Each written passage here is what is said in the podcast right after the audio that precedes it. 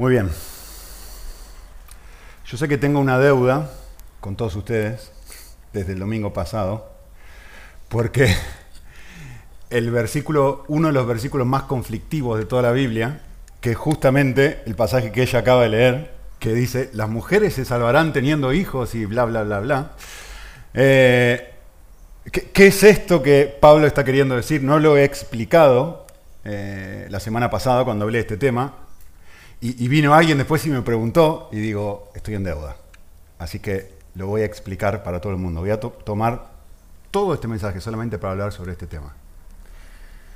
Espero que le rompa el corazón como me rompe el corazón a mí pensar en esto, porque es bellísimo. Parece horrible, parece extraño, pero cuando uno lo entiende es bellísimo, te, rompe el corazón. Vale, para poder meternos en tema, voy a hacer exactamente lo mismo que hice la última vez uno no puede meterse en este pasaje sin primero no mirar para atrás, dar unos pasos hacia atrás y volver a repensar que hay esencialmente, por lo menos en Occidente, eh, hay distintas formas de ver la vida, distintas cosmovisiones. ¿sí? Y nosotros dijimos la última vez que una cosmovisión son los lentes que uno se pone para interpretar todo lo que tiene alrededor, ¿sí? todo el mundo que nos rodea. Nosotros leemos la realidad no de una forma objetiva como pensamos, sino leemos la realidad con preconceptos, con ideas, con pensamientos que filtran la realidad que nos toca. Todos hacemos esto, todo el mundo, no hay nadie que esté librado de esto. ¿sí?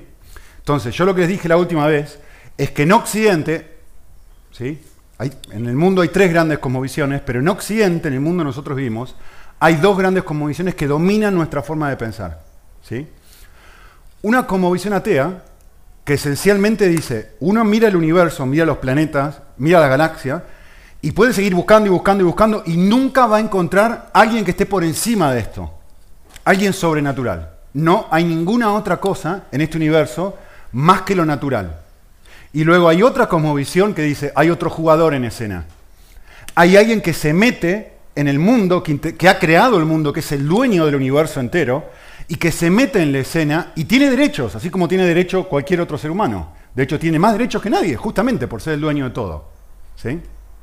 Entonces, yo les voy a dar un par de ejemplos para que ustedes miren cómo una cosmovisión determina cómo nosotros vemos un acontecimiento. Por ejemplo, Jesús, dice la Biblia que Jesús expulsa fuera un demonio.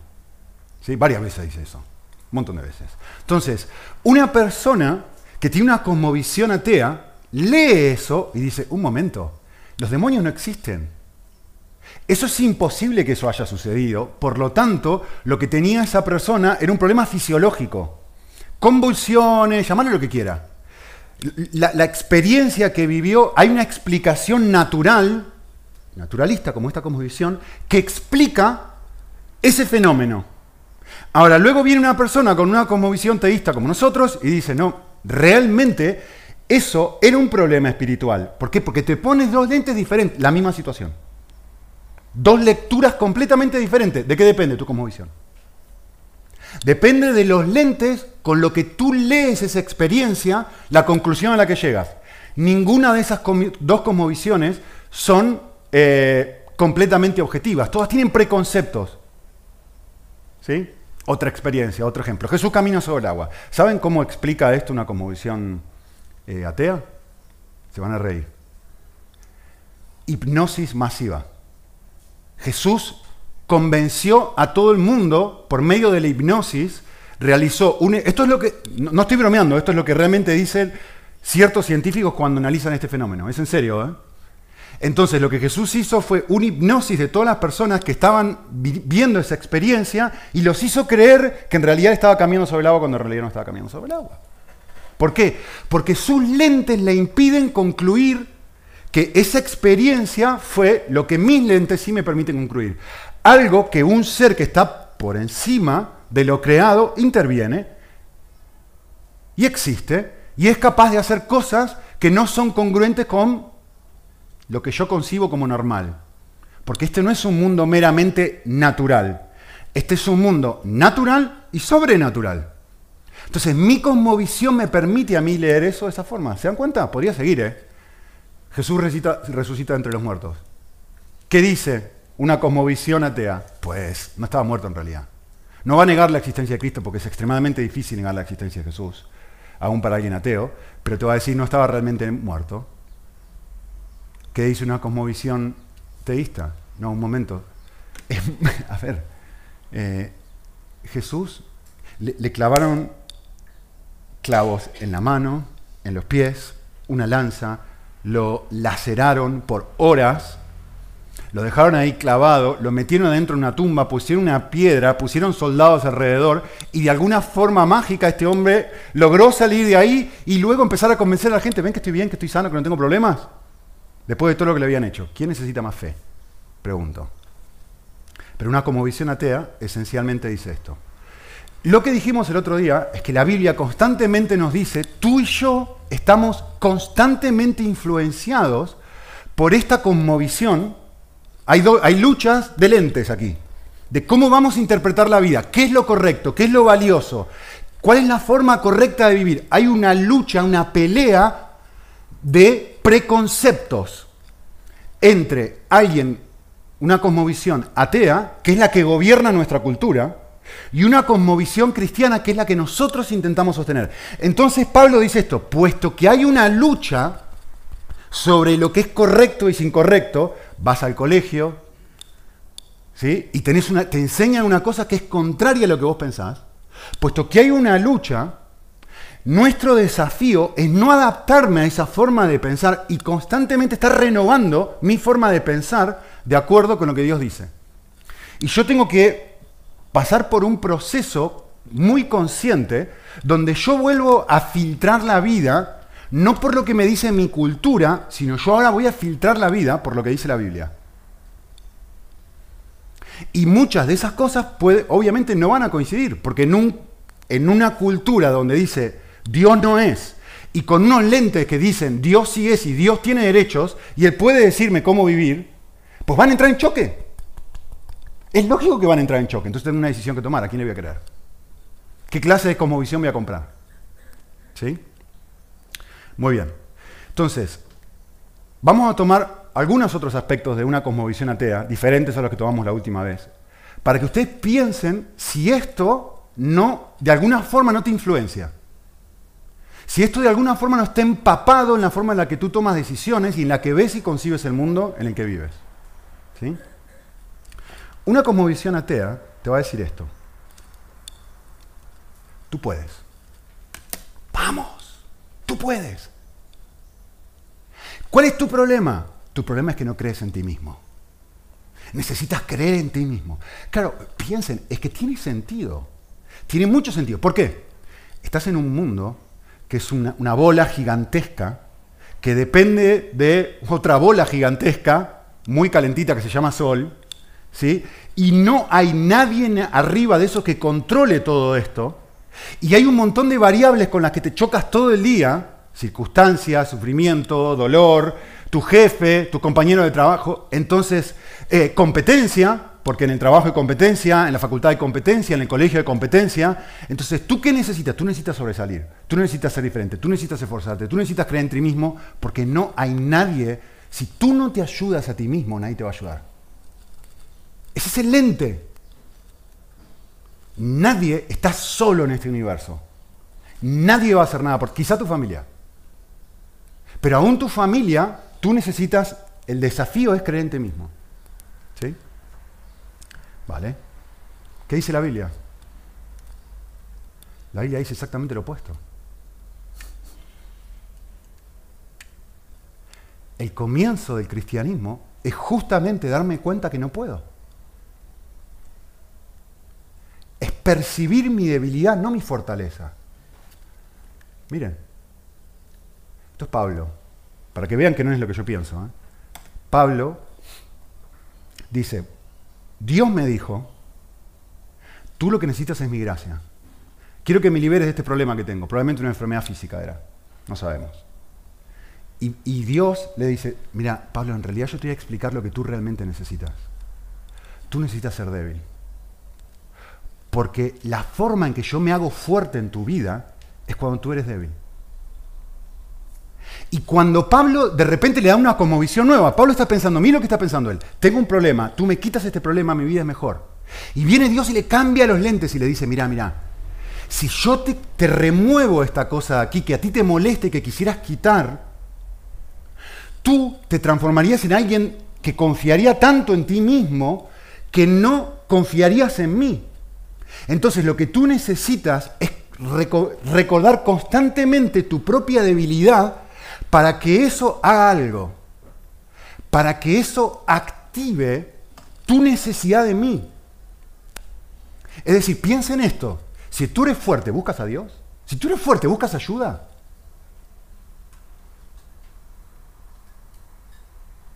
Entonces, ¿qué hace Dios con Pablo? Le muestra unos lentes nuevos y le dice, mira, Pablo, hay dos formas de vivir la vida. Tú puedes vivir la vida solito o tú puedes vivir la vida conmigo. ¿Qué quieres? Pero yo quiero decirte algo, para vivir la vida conmigo necesitas ser muy, muy, muy, muy sensible a la realidad que sos débil, a la realidad que no podés vivir bien, a la realidad que necesitas ayuda. Por eso yo creo circunstancias alrededor tuyo que exponen tu debilidad que te hace sentir poco, que te hace sentir débil, que te hace sentir necesitado, que te hace sentir... ¿Cómo lidio yo con esto? Y de repente te empezás a ver lo que eh, ya es una realidad, pero no puedes ver. Necesito ayuda. No puedo solo. Y de repente la oración y el vínculo, el buscar a Dios, no es, vale, Señor, gracias por esta comida. Y no siento ni medio que Dios me ha dado esta comida. Yo la he ganado. Pero cuando estoy en debilidad, eso activa, crea un sentimiento, una necesidad aquí que yo digo, un momento, yo no puedo superar esto. Necesito ayuda. Por tanto, ¿ven el lente aquí?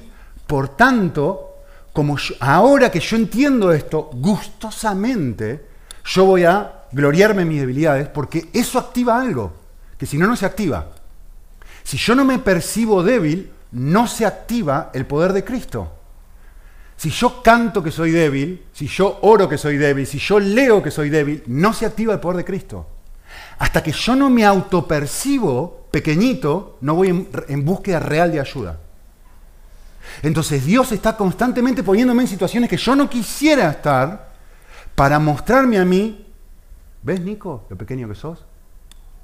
¿Ves que no podés? Me necesitas. Me necesitas. Y por eso Él concluye lo que concluye. Para mí esto es bueno. Para mí esto es agradable. ¿Me, agrada pasar por este? No, no, no, no, no. Pero activa algo muy especial dentro mío. ¿Sí? Bien. ¿Qué dice nuestra cosmovisión occidental? Tú necesitas esforzarte. Si tú te esfuerzas, lo lograrás. Si te esfuerzas, lo lograrás. Acá la clave del éxito es el esfuerzo. ¿No ven esto todos los santos días en todas las propagandas? You can do it. Nike. Por supuesto, si te esfuerzas, lo lograrás. ¿Ustedes se dan cuenta que esto es una vida de constante temor? ¿Vivir de esa forma?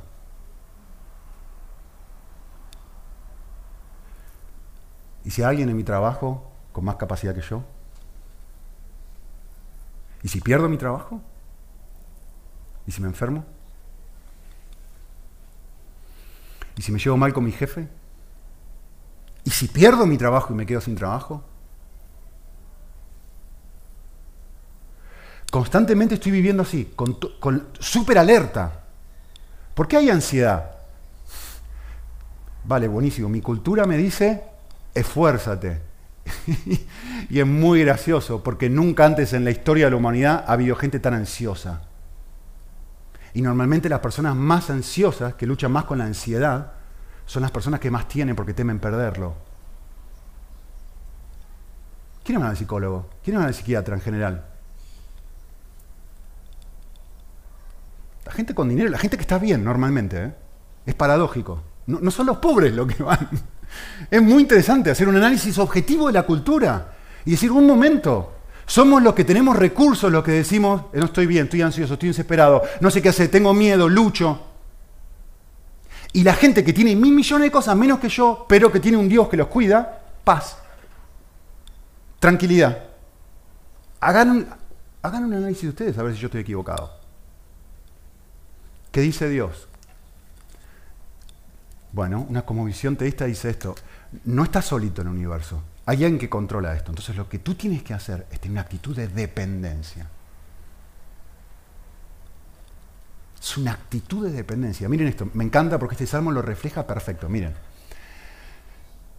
alguien se está esforzando por eh, construir una casa. Y el texto viene y me dice, mira, si Dios no edifica la casa, en vano trabajan las personas que la edifican. Si el Señor no guarda la ciudad, en vano vela la guardia. Es decir, tú estás tratando de proteger, pónganse en contexto, ¿sí? Siglo 7, 8 antes de Cristo. Entonces, claro, estás tratando de construir una ciudad porque vienen enemigos, ¿no? Este es el contexto. Vienen enemigos y la gente que hace, construye murallas, construye ciudades. Entonces, el texto me está diciendo esto, mira, hay otro jugador aquí para protegerte, para librarte del temor. Tú puedes hacer lo que tú puedas hacer. Pero si él no hace esto, es en vano. En vano es que te levantes de madrugada y te acuestes tarde. Él da, es Él. ¿Sí? Pero mire cómo sigue el es muy interesante. Acá hay una dinámica de lo sobrenatural y lo natural. Miren. Porque parece una contradicción lo que dice ahí. ¿eh?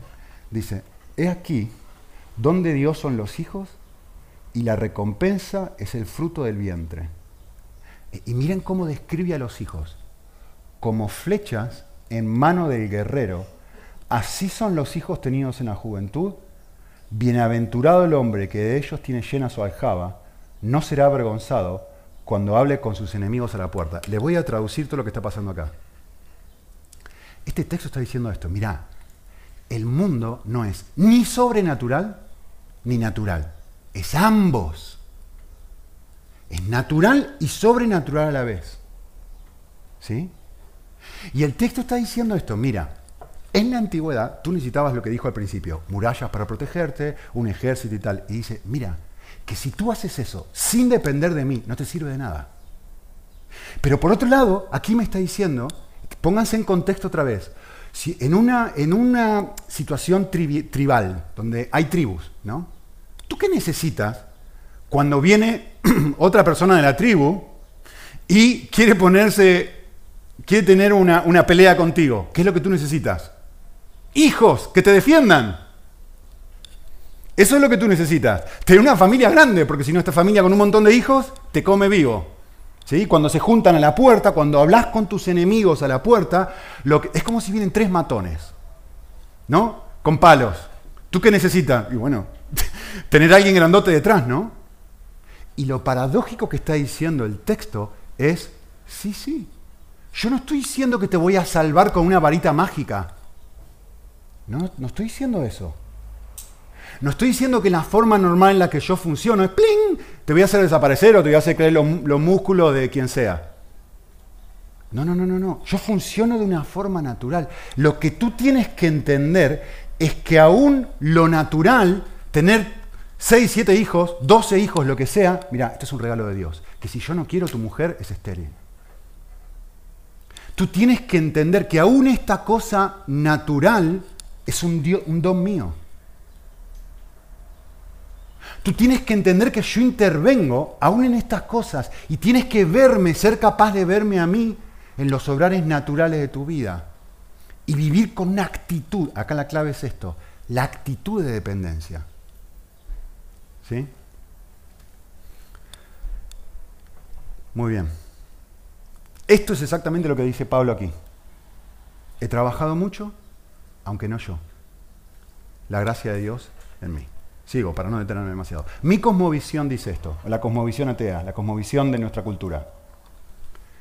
Haz lo que quieras, si te hace feliz. No tienes un dueño, haz lo que quieras. Tú puedes hacer lo que quieras, no hay nadie por encima tuyo.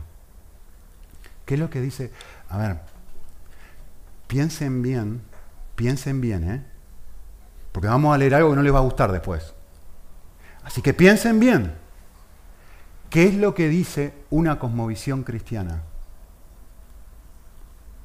Una cosmovisión cristiana dice esto. Yo no estoy acá para hacer lo que yo quiero. Yo estoy aquí para hacer lo que Dios quiera. Mi deleite es hacer la voluntad de otro. Mi objetivo de vida es hacer la voluntad de otro. ¿Lo es? No sé. Si tenés una cosmovisión atea, no lo es.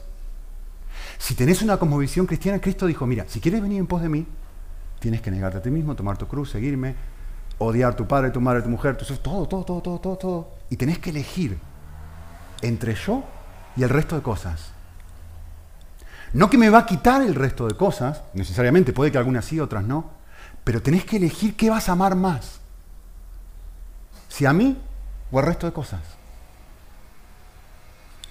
Esa es nuestra conmovisión, eso es lo que cantamos en todas las canciones hace un momento. La pregunta es, ¿yo estoy dispuesto a vivir así en la práctica? ¿Sí o no? Ajá, no es tan fácil, ¿no? Una última. Nuestra cosmovisión occidental dice, yo soy el capo. Yo sé lo que es mejor para mí, yo sé lo que es mejor para mi familia, yo sé lo que es mejor para mi iglesia, yo sé lo que es mejor siempre. ¿Qué dice una cosmovisión teísta?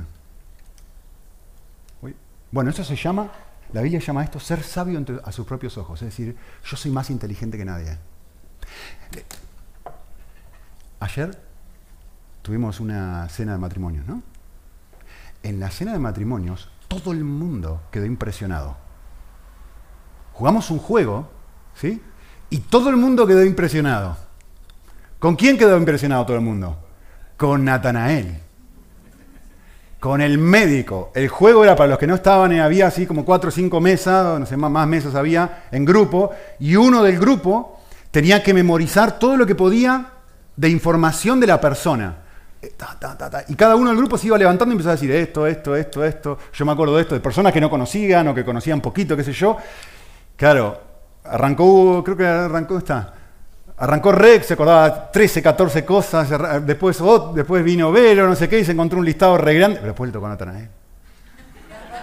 Madre mía, Natanael se acordaba hasta el grupo sanguíneo de cada persona. Este es A negativo, este es B positivo, este es cero no sé cuánto. Y estamos todos así. ¿De dónde saca este tipo este cerebro? ¿Cómo puede hacer para tener tanta información, tanta capacidad? No, alguien dijo después, creo que fue su misma mujer, me lo dijo. Se sabe toda la anatomía de todo el cuerpo humano, sabe todos los músculos, sabe todos los huesos del cuerpo. Cerebro así. Claro, uno admira algo así. Pero, pero claro, luego viene la Biblia y me dice a mí que yo tengo que reconocer mi ignorancia. Y yo me pregunto, miren cómo juega la cosmovisión acá. Yo me pregunto esto. En una cosmovisión atea, este hombre es asombroso en una cosmovisión cristiana, este hombre sabe casi lo siguiente, como diría una de las personas más inteligentes que he conocido en mi vida, tiene dos PhD. Sé lo próximo a la nada. Lo que este filósofo me decía. ¿Qué decía Descartes? ¿Era? O Aristóteles, ya me confundí. Solo sé cuando uno se da cuenta de todo lo que es posible saber sobre todos los temas que hay, uno compara el conocimiento y la capacidad de mente de un ser humano con todo lo que es posible saber. Y yo no sé nada. Yo no sé absolutamente nada sobre lo que hay que saber. Es como si yo voy a Natal y le digo, mira, que tengo, que tengo este problema médico, y yo, me pongo a competir con él, y, y sería estúpido de mi parte hacer eso. Yo lo que tengo que hacer cuando estoy delante de un médico, ¿qué es? Reconocer mi ignorancia. Por supuesto que si yo no reconozco mi ignorancia, nunca voy a ir delante de un médico porque voy a pensar que no lo necesito. Así con Dios. Ustedes pónganse a pensar que no se puede acordar el factor sanguíneo de 14, 15 personas. Él sabe el factor sanguíneo de 7 mil millones de personas en el mundo, comprende la sangre mejor que ningún médico porque es el diseñador, el creador, el que la sostiene y el que sabe absolutamente todo sobre una cosa ínfima de la nada, sabe todo sobre todo. Entonces, con una cosmovisión, con una cosmovisión teísta, lo que yo tengo que hacer es vivir reconociendo mi ignorancia. Y solo cuando yo reconozco mi ignorancia, entonces voy y digo, Señor, ¿qué querés para mí? Señor, lo que tú quieras, cuando tú quieras, como tú quieras. Soy un, sé próximo a la nada. Escúcheme, si yo tengo un problema con el coche, yo sé más que mano de coches. A ver, que si yo levanto el capó del coche, capó se dice aquí, David. Si yo levanto el capó del coche y miro, hay algunas, algunas partes de, motor que reconozco. Algunas. Sé lo que es una bujía, sé dónde está el aceite, en fin, hay algunas cosas del coche que reconozco, ¿sí? Y si viene mano y yo me comparo, me dice, papá, ¿qué es eso? Te explico, ¿eh? Y me empieza a mostrar cada cosa fantástica. Pero si yo tengo un problema con el coche, yo reconozco mi ignorancia y voy con Dani, que trabaja para la Peugeot.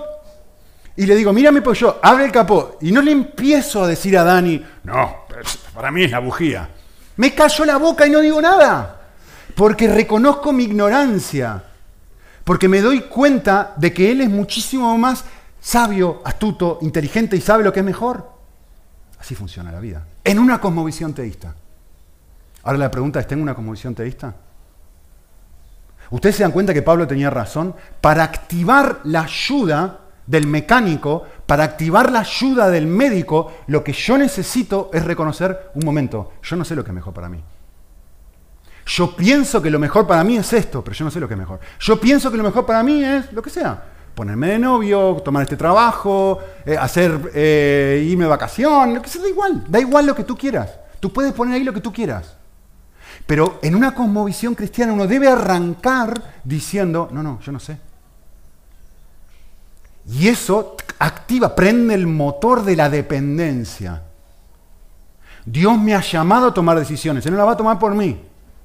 Pero Dios me ha llamado a tener, y voy a repetir esta palabra hasta el cansancio en el mensaje de hoy, una actitud interna, porque tiene que ver con una actitud interna de decir, yo voy a depender de ti, Señor, porque soy un estúpido comparado contigo. Da igual si soy médico, arquitecto, pastor o lo que sea. No tengo idea de... A ver, que yo puedo citar cientos de versículos de memoria. No sé nada comparado con Dios en mi campo. No sé nada, como tú no sabes nada en tu campo comparado con Dios. ¿Se entiende? Eh, voy a contar algo, una experiencia viejita, pero ayuda. Antes, no, creo que casi nadie de España, en España sabe esto. Antes venía a España, yo me quería mudar a España antes de lo que vine. Yo estaba en una iglesia en Argentina, era parte de un equipo pastoral en Argentina, y con mi esposa empezamos a orar con manos abiertas, diciendo, Señor, ¿qué quieres para nosotros? Señor, lo que tú quieras, cuando tú quieras, como tú quieras. Yo pensaba, toda mi vida voy a vivir en Argentina.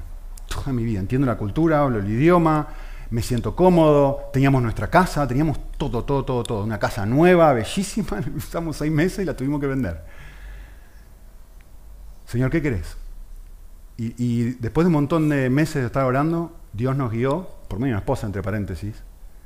Eh, ¿Y España? Ella fue la que sugirió España, así que agradezcanle a ella. Estamos acá por ella. Eh, ¿Y España, Nico? Está cerca de África, es el mismo idioma, la, idea era poder viajar y estar cerca de África. Empezamos a hablar, bueno, Dios terminó confirmando eso. Yo fui y hablé con mi jefe en Estados Unidos. Yo le voy a explicar una cosa para que ustedes entiendan, pobre hombre. Este hombre es la persona más dulce, más buena y más... E, es, gracia, es que es Papá Noel. Es pura gracia este hombre. Te tira todo, es más bueno que no... bueno, y este hombre que nunca jamás en su vida me dijo qué hacer o no hacer, este hombre me dijo a mí, yo creo que vos no deberías viajar a España y creo que deberías quedarte en Argentina a pastorear esta iglesia. Yo le dije, Mike, vos sabés que yo te respeto mucho. Creo que estás equivocado. Pero si vos me decís que, si vos me pedís que yo me quede, me quedo. Y me dijo, Nico, la verdad que yo quisiera, no te voy a obligar, pero quisiera que te quedes. No, ningún problema, me quedo, me quedé. Me sometí a lo que él me dijo. Aunque yo creía que estaba equivocado. A los seis meses pasó lo que yo sabía que iba a pasar. Lo que él me dijo que yo hiciera no funcionó ni medio. Salió todo mal. Como yo preveía que iba a suceder, salió todo mal. Mi jefe vino, se acercó y me dijo, perdóname, lo siento, que te guié mal. ¿Saben cuál fue mi respuesta? La anoté. Le dije, no te preocupes, te hice perder un año. Me quedé, me quedé un año más en Argentina por esto. Y yo le dije, no, no, no. No te preocupes. No tenés que pedirme perdón. En absoluto. Le dije esto, al hacerte caso a ti, yo le estoy haciendo caso a Dios. No te estoy haciendo caso a ti, en primer lugar. Le estoy haciendo caso a Dios. Porque Dios te puso por encima mío, como mi autoridad, para que yo me someta a ti.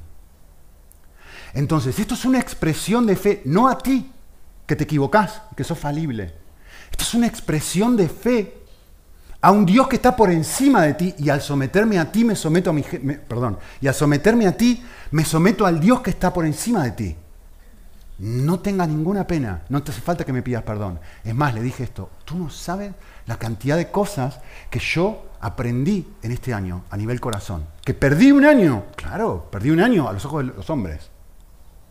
Perdí un año si yo no entiendo y si yo no llego a, darme cuenta de decir, ¿qué dice mi cosmovisión? ¿Cuál es mi objetivo de vida? ¿Hacer lo que yo quiero? ¿Hacer mi voluntad? ¿Irme a España? ¿O es mi objetivo de vida Él? Tener su corazón, desarrollar su carácter, permitir que las cosas complejas y dolorosas que me pasan, Dios puede transformarlas en algo que me ayuda a mí a desarrollar algo que yo no tengo, que es un carácter sumiso. Que es afrontar situaciones feas con un corazón agradecido. Entonces yo miro este pasaje, como esto, que totalmente contracultural, que dice, obedeced a vuestros pastores, sujetados a ellos, justo lo que dice. ¿Por qué? Me está dando una razón, dice, mira, él está buscando lo mejor para ti, pero que se puede equivocar, ya lo sé que se puede equivocar. Pero yo entiendo que hay alguien que está por encima de él que no se puede equivocar. Y que lo ha puesto ahí a propósito para trabajar cosas en mí. Yo voy a presumir que esta persona está pensando, está velando por mí y buscando mi bien, porque sabe que tiene que dar cuentas eventualmente. Como dijo alguien una vez, me encanta, la sumisión es Dios pone una autoridad para que tome una decisión por mí, de tal forma que si mi autoridad se equivoca, eh, de, tal forma que si mi autoridad se equivoca, yo me agacho para que le dé una piña a la persona que tomó, para que le dé un golpe a la persona que tomó la decisión por mí. ¿Han de dar cuenta? Ah, no, pero una cosmovisión atea no tiene en cuenta eso, una cosmovisión teísta sí. Esta persona va a dar cuenta por las decisiones que está tomando. Entonces yo miro esta situación y digo, con mucho gusto me agacho que tome la decisión por mí. Con mucho gusto. Es precioso no liderar. Les aseguro que es precioso no liderar. Es bellísimo seguir. Es espectacular. Entonces el desafío es volver a preguntar. Esta es la clave, para, que es lo que vamos a hablar un segundo. No me queda tanto tiempo, pero como el otro día, vamos a hacerlo rápido esta parte. La clave es, la clave es del texto es aprender los roles y disfrutar de los roles que Dios ha establecido que demandan de mí una actitud sumisa y decir, ¿yo por qué estoy dispuesto a hacer esto? Bueno, yo estoy dispuesto a hacer esto porque esto, porque mis objetivos, mis deseos, mis anhelos están subordinados a un gran objetivo de vida que yo mismo he elegido. ¿Cuál es ese objetivo de vida? Yo quiero ser como Cristo. Yo quiero conectarme con Dios. Y Dios me ha dicho, yo, tú necesitas tener mi carácter para conectarte conmigo. Entonces, con mucho gusto, yo me bajo del caballo y digo, me quedo un año más en Argentina. Con mucho gusto. No hay ningún problema. ¿Me perjudicó externamente? Puede ser. Internamente me bendijo mucho. Vale. Hago el pasaje. Porque es lo mismo. Es exactamente lo mismo. Bien, 1 Timoteo 2.15 dice algo muy, muy extraño. Dice, pero la mujer se salvará engendrando hijos. ¿Qué es esto? ¿Y las que no tienen hijos? ¿No se van a salvar? Pero la mujer se salvará engendrando hijos si permanece en la fe, en amor y en santidad con modestia. Vale, la clave para entender este pasaje es el pero. Miren el texto. La clave para entenderlo es entender que aquí hay un contraste. El pero contrasta lo que viene antes con lo que viene después. ¿Sí? Entonces, eh, ¿qué es lo que está contrastando aquí? Bueno, lo que viene antes. Que, dice el texto, en el verso 11, que la mujer aprenda con toda sumisión, es decir, con una actitud interna de sumisión. Y en el verso 12, no permito que la mujer enseñe con, eh, o ejerza autoridad sobre el hombre en el contexto de la iglesia y en la casa. ¿Qué está diciendo este texto? Tu corazón. Pero, bueno, ahora vamos a mirar bien eso. Tu corazón, el texto está haciendo un diagnóstico del corazón. Y está diciendo, miren, si yo les digo, a ver si esto ayuda. ¿Saben qué es lo primero que pregunta Manu cuando terminamos de almorzar? ¿Y de cenar? Siempre lo mismo. ¿Saben qué pregunta? ¿Qué es de postre? Flaco. ¿Qué hay de postre? La primera pregunta que es terminar de comer y qué hay de postre. Entonces, ¿qué le tengo que decir yo Manu, a Manu? Porque conozco su corazón. ¿Qué le tengo que decir? Manu, si hay helado o si hay algo rico, una porción de helado. Una. No 20, no tres, una. ¿Por qué le tengo que dar este mandato a Manu? Que no se lo toque dar a Ani. Que no se lo toque dar a, a Tommy. Que no me lo toque dar a mí mismo. ¿Por qué a él sí le doy este mandato? Porque su tendencia es comer y comer y comer y comer y comer. Lo mismo aquí. Porque el Dios del universo está diciendo esto. Miren, en la Biblia van a encontrar esto un millón de veces. ¿Qué, pasa con esto? Miren, al hombre le va a decir, tú tienes un problema con el sexo. Eso es lo que le va a decir al hombre. Miren, miren, no es un mandato para la mujer. Para que se den cuenta que la vida no es sexista. No es un mandato contra la mujer, es un mandato con el hombre. ¿eh? Al hombre, miren, lo dice aquí, no lo digo yo. Dice, habéis dicho que fue una Yo os digo, el que mire. ¿A quién va dirigido esto? El que mire a una mujer para codiciarla, ya como no dice, el que mire a un hombre o una mujer. No, no, no, no. Pero Nicolás, ¿vos estás diciendo que las mujeres no luchan con esto? No. Lo que yo estoy diciendo y lo que la Biblia está diciendo es que en el hombre, esto es una lucha mucho más latente que en la mujer. Porque el diseñador del hombre me lo está diciendo de esta forma. ¿Vos me estás diciendo, Nicolás, que Mica algunas veces no tiene una lucha con los helados? Sí, algunas veces sí. Pero Manu tiene un problema serio con esto. Entonces tengo que darle un mandamiento a él específico con esto. Porque su lucha es más fuerte aquí que la lucha de Tommy. Tommy come, Tommy como un gato. Y Manu como un perro. Los perros comen siempre, no importa si tienen hambre. Y los gatitos comen cuando tienen hambre. Yo tengo dos hijos así, funcionan así. Esa es la identificación. Entonces no necesito decirle a Tommy, con, el, con el, los tabletas pasa lo mismo, con los jueguitos estos, ¿cómo se llaman? En la PlayStation. A Mika no tengo que decir nada porque no le atrae. Pero a Tommy a mano, no, chiquito, hasta acá. Una hora. Listo. Entonces tengo que darle, ¿por qué? Porque la tendencia de ellos, no de ella, que ella no puede tener momentos donde de vez en cuando, sí, sí, pero no es su gran lucha. Lo mismo pasa con el hombre. La gran lucha del hombre es el sexo. ¿Vale? Lo que el texto me está diciendo aquí es esto.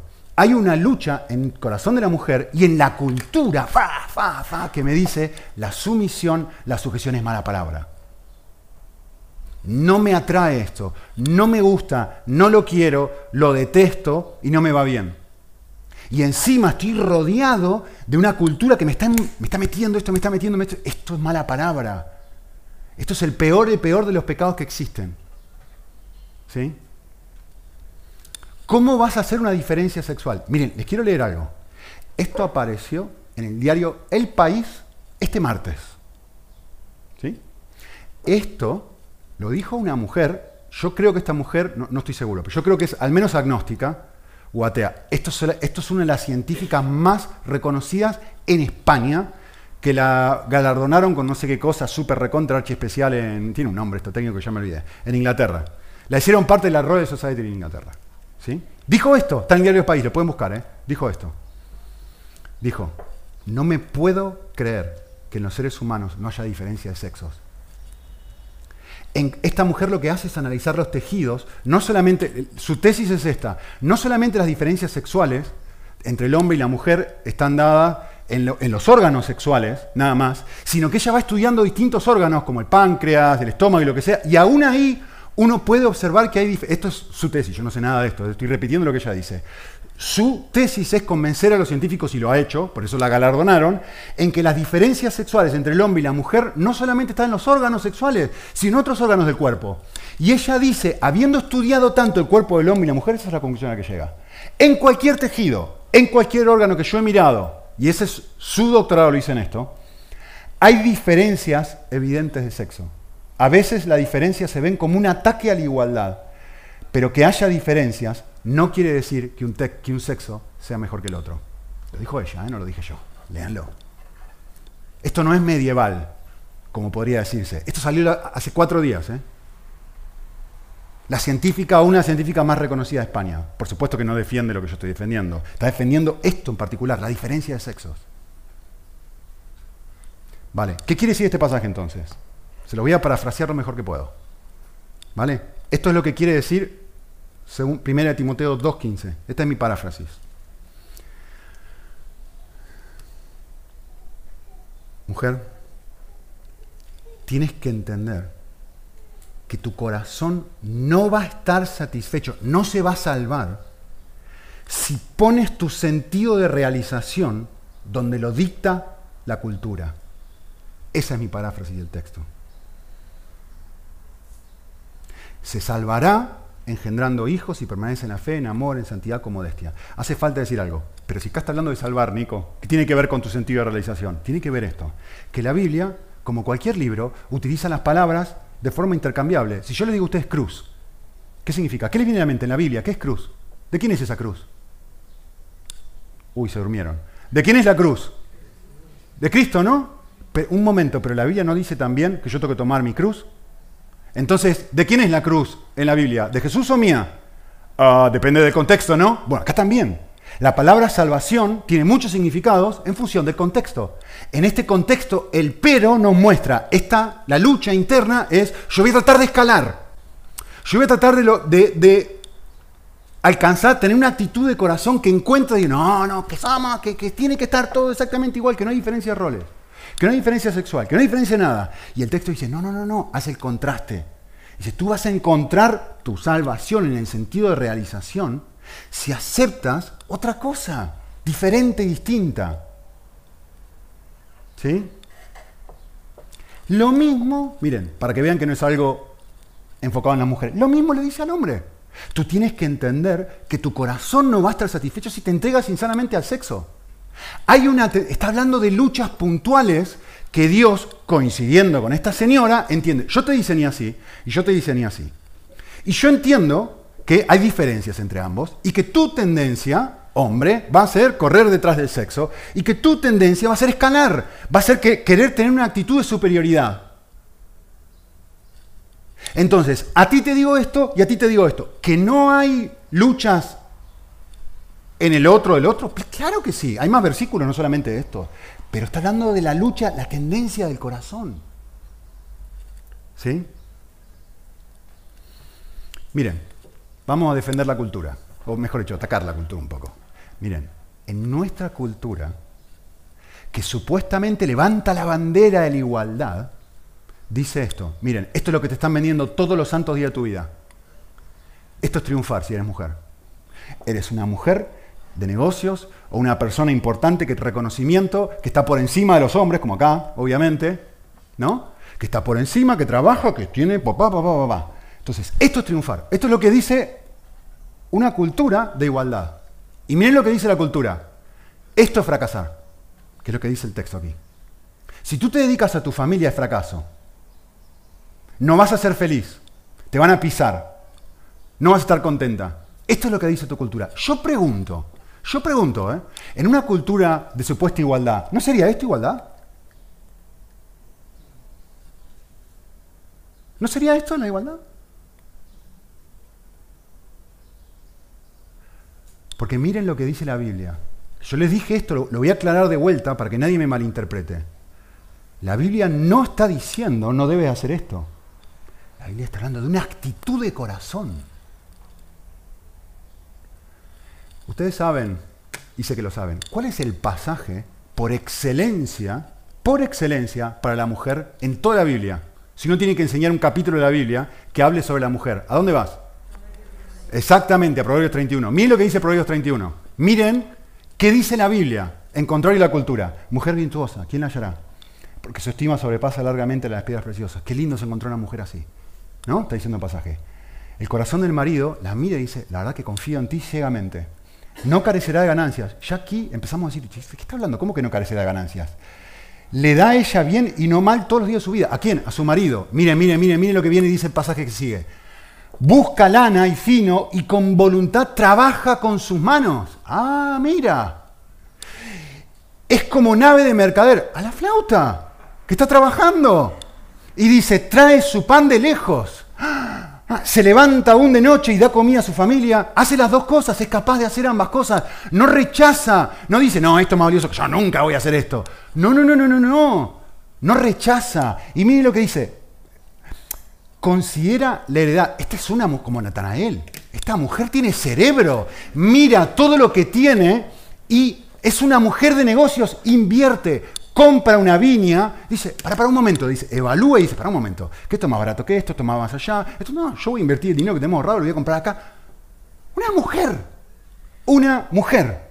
Y miren lo que dice acá abajo, va bien en sus negocios, su lámpara, ¿de los negocios de quién? De la mujer. Pero se ciñe con fuerza sus lomos, se esfuerza con sus brazos. ¿Lo ven? Vuelvo. Ah, la Biblia dice esto. La Biblia está hablando de una actitud que está diciendo, tú vas a encontrar tu realización aquí y le está diciendo, no, no, no, no, no, un momento. Tú vas a encontrar tu realización en otro lado. ¿Se dan cuenta? No se trata de no trabajar. Yo les dije, esto está restringido a la iglesia y a la relación eh, hombre y mujer. No está restringido al resto de áreas de la vida espiritual o de la vida en general. ¿Sí?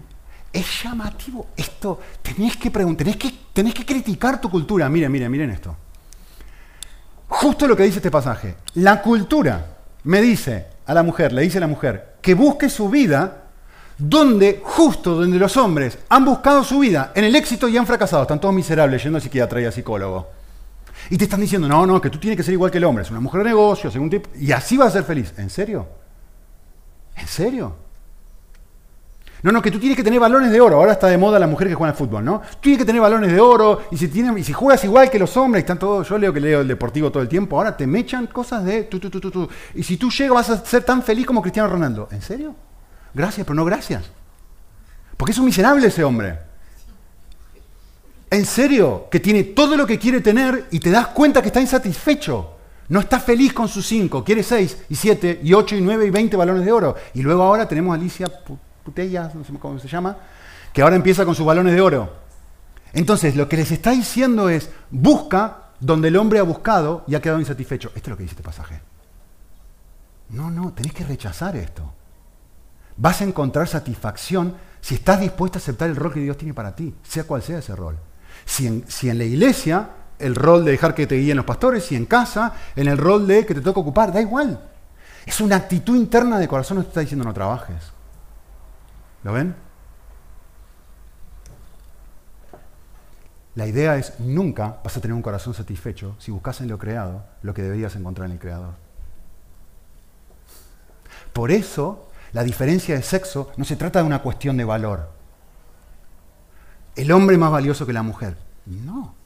Se trata de una transformación de mi, de mi carácter. Mi jefe no es más valioso que yo. Pero yo leo esta situación diciendo, yo me pongo por debajo tuyo. Porque yo entiendo que eso me transforma. Porque aquí se trata de otra cosa. Se trata de cambiar mi corazón en semejanza con el corazón de Cristo. Y en este pasaje en particular, la Biblia llama a la mujer a someterse, pero la Biblia nos llama a todos a someternos en distintos pasajes, en distintas áreas. Someteos unos a otros en el temor del Señor. Escúcheme, yo el jueves, para que vean que esto no es sexista ni mucho menos, la semana pasada nosotros habíamos acordado que íbamos a tener una cena de matrimonios aquí. Aquí, no allí, aquí. Físicamente aquí. ¿Sí? Y alguien sugirió, no me acuerdo el detalle, pero alguien sugirió, no, mejor hagámosla en cuatro vientos.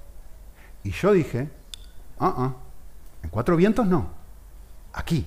Y, di mis razones de por qué no. Eh, ¿Cuándo fue? Le pedí permiso a Priscila para decir esto. Me dijo que sí. El martes por ahí, de, esta semana, recibo un audio de mi querida Priscila, 24 años, mujer, sin ninguna autoridad en la iglesia. Recibo un audio de mi querida Priscila que me dice, querido Nico, ayer tuvimos una, una reunión de todos los que somos parte del grupo y tal, y nos juntamos y finalmente decidimos que la cena para las parejas no va a ser en la iglesia, va a ser en cuatro vientos. Es más, mi querido, yo, a ver, yo podría haberle dicho a ella, acá la autoridad soy yo, eso no se hace. ¿Por qué no? ¿Por qué no dije eso? Porque yo reconozco mi ignorancia. Y digo, un momento, hubo un grupo de gente que se juntó el día anterior, que pensaron, que se mataron, que dijeron, que organizaron y que bla, bla, bla, y que debe haber alguna razón que yo desconozco. ¿Ven? La ignorancia. Digo, debe haber alguna razón que yo desconozco que les ha llevado a concluir de que esto es mejor que esto otro. Entonces no tengo ningún problema de qué hacer. Pim, ponerme bajo. No solamente eso, sino esta chica de 24 años me dijo a mí, y tu tarea va a ser servir mesas. Que no me preguntó, ¿eh? Que me dio una directiva. Y me dijo que tu mujer se va a dedicar a cuidar a los niños en la iglesia y mi papá y mi mamá te van a ayudar. mi papá va a ir contigo y mi mamá va a ir, se va a quedar en... ¿A ustedes les parece que yo tuve una actitud machista de decirle a ella, ¿quién te crees que eres? Que yo soy el pastor, que hizo la autoridad, que la Biblia dice, la mujer calla en la congregación. En absoluto. Miren, esta fue mi respuesta a ella. Que le mandé esto en serio, ¿eh? Me encantan los memes estos así, los cositos estos, los stickers, qué sé yo cómo llaman. Los GIF, ahí están. Yes, sir. No hay problema. No hay ningún problema. Porque es una actitud de corazón. No está tratando de imponerse sobre mí. No está tratando de decir, no está tratando de pisarme. No está tratando de decirme, tú no sabes nada, hay que hacer lo que yo sé. Digo, no, no, no. Uno puede ver el corazón y la actitud de la persona que está diciendo, estoy buscando lo mejor para el reino, estoy buscando lo mejor para esta, para esta cena. Con lo cual, yo digo, con mucho gusto, sir, yes, sir. No hay ningún tipo de problema. Hago lo que, hay que servir mesa, sirvo mesa, no me molesta. Pero eso no es traer mujeres, ¿quién dijo? Ven que no se trata de eso, se trata de una actitud de corazón que uno asume cada vez que uno entiende, esto es un valor. La sumisión es un valor. Para Dios, la sumisión es un valor. Y quiero terminar diciéndoles esto, porque sé que me he quedado sin tiempo.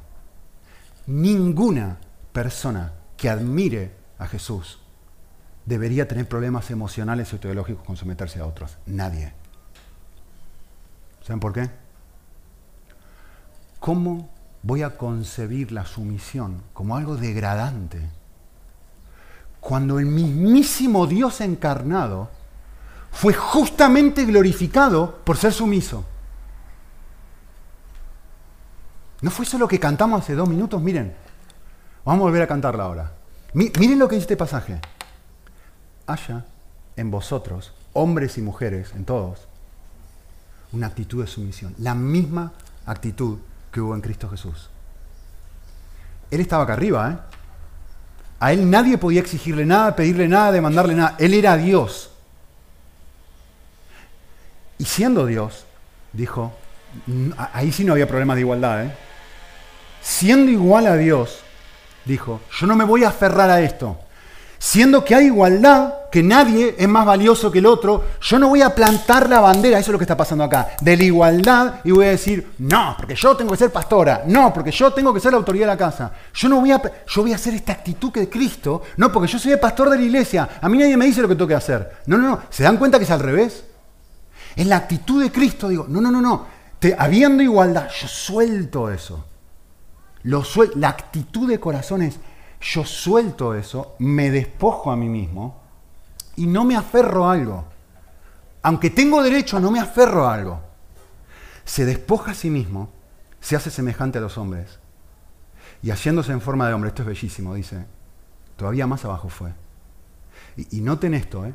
porque lo vamos a ver un segundito haciendo, voluntariamente, haciéndose obediente hasta la muerte. ¿Ustedes, ¿Ustedes se acuerdan a qué hace referencia esta frase? hace referencia a esto. Señor, no quiero morir. Si es posible, que pase de mí esta copa, pero que no se haga mi voluntad sino la tuya. ¿Cómo se llama eso? Exacto, sumisión. Ahora noten el conector. Por esto, Dios lo exaltó hasta lo sumo. Por su actitud sumisa. Entonces yo pregunto, si vos tenés una cosmovisión atea, podés desechar esto. Pero si vos tenés una cosmovisión teísta y vos entendés cómo es el corazón de Cristo y cómo es tu Dios, vos no podés rechazar esto, porque tu, Dios, tu Salvador y aquel a quien vos querés parecerte tiene esta clase de corazón. Te equivocaste de religión. Tenés que ir a otro lado. ¿Saben algo? Cuando, cuando uno ve a alguien grande, aplaude. Cuando uno ve a Cristiano, a Messi jugando, uno aplaude.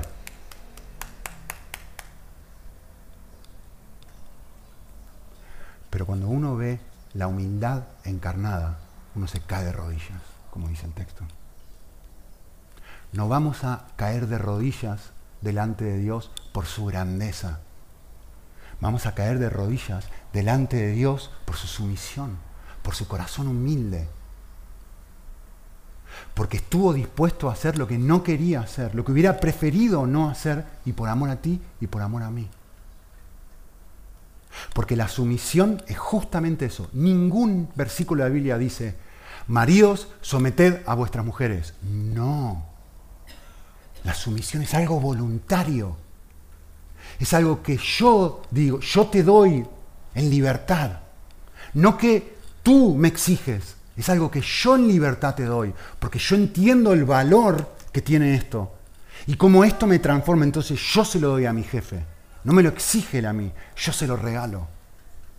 No me lo exige ella a mí, yo se lo regalo. No me lo exige nadie, yo voluntariamente lo doy, como sucede acá. Pero ¿por qué hacemos esto? Porque aspiramos a ser como Él. Porque Él lo hizo por nosotros. Entonces, con mucho gusto y con mucho placer decimos sí. Sí. Donde sea, como tú quieras, donde tú quieras, Señor. Mi respuesta para ti es siempre sí. Aun si me gusta o no. Por amor a ti. Me quedé sin tiempo. Un último versículo que es fabuloso. Lean esto y quédense con esto. Jesús diciendo esto no puedo hacer nada por mí mismo. Según oigo, así juzgo, mi juicio es justo. ¿Por qué no puedo hacer nada por mí mismo? Porque no busco mi voluntad, sino la voluntad del que me envió. Yo les hago una pregunta. Lean, lean con inteligencia, lean lo que dice el texto. No puedo hacer nada por mí mismo. Todo el universo fue creado por medio de Jesús y nada de lo que ha sido creado fue hecho sin Él. ¿No ven la contradicción? Aquel que lo ha hecho todo y que puede hacerlo todo, voluntariamente dice, yo ahora voy a funcionar de una forma, no me voy a aferrar a esto. Yo voy a funcionar de una forma diferente.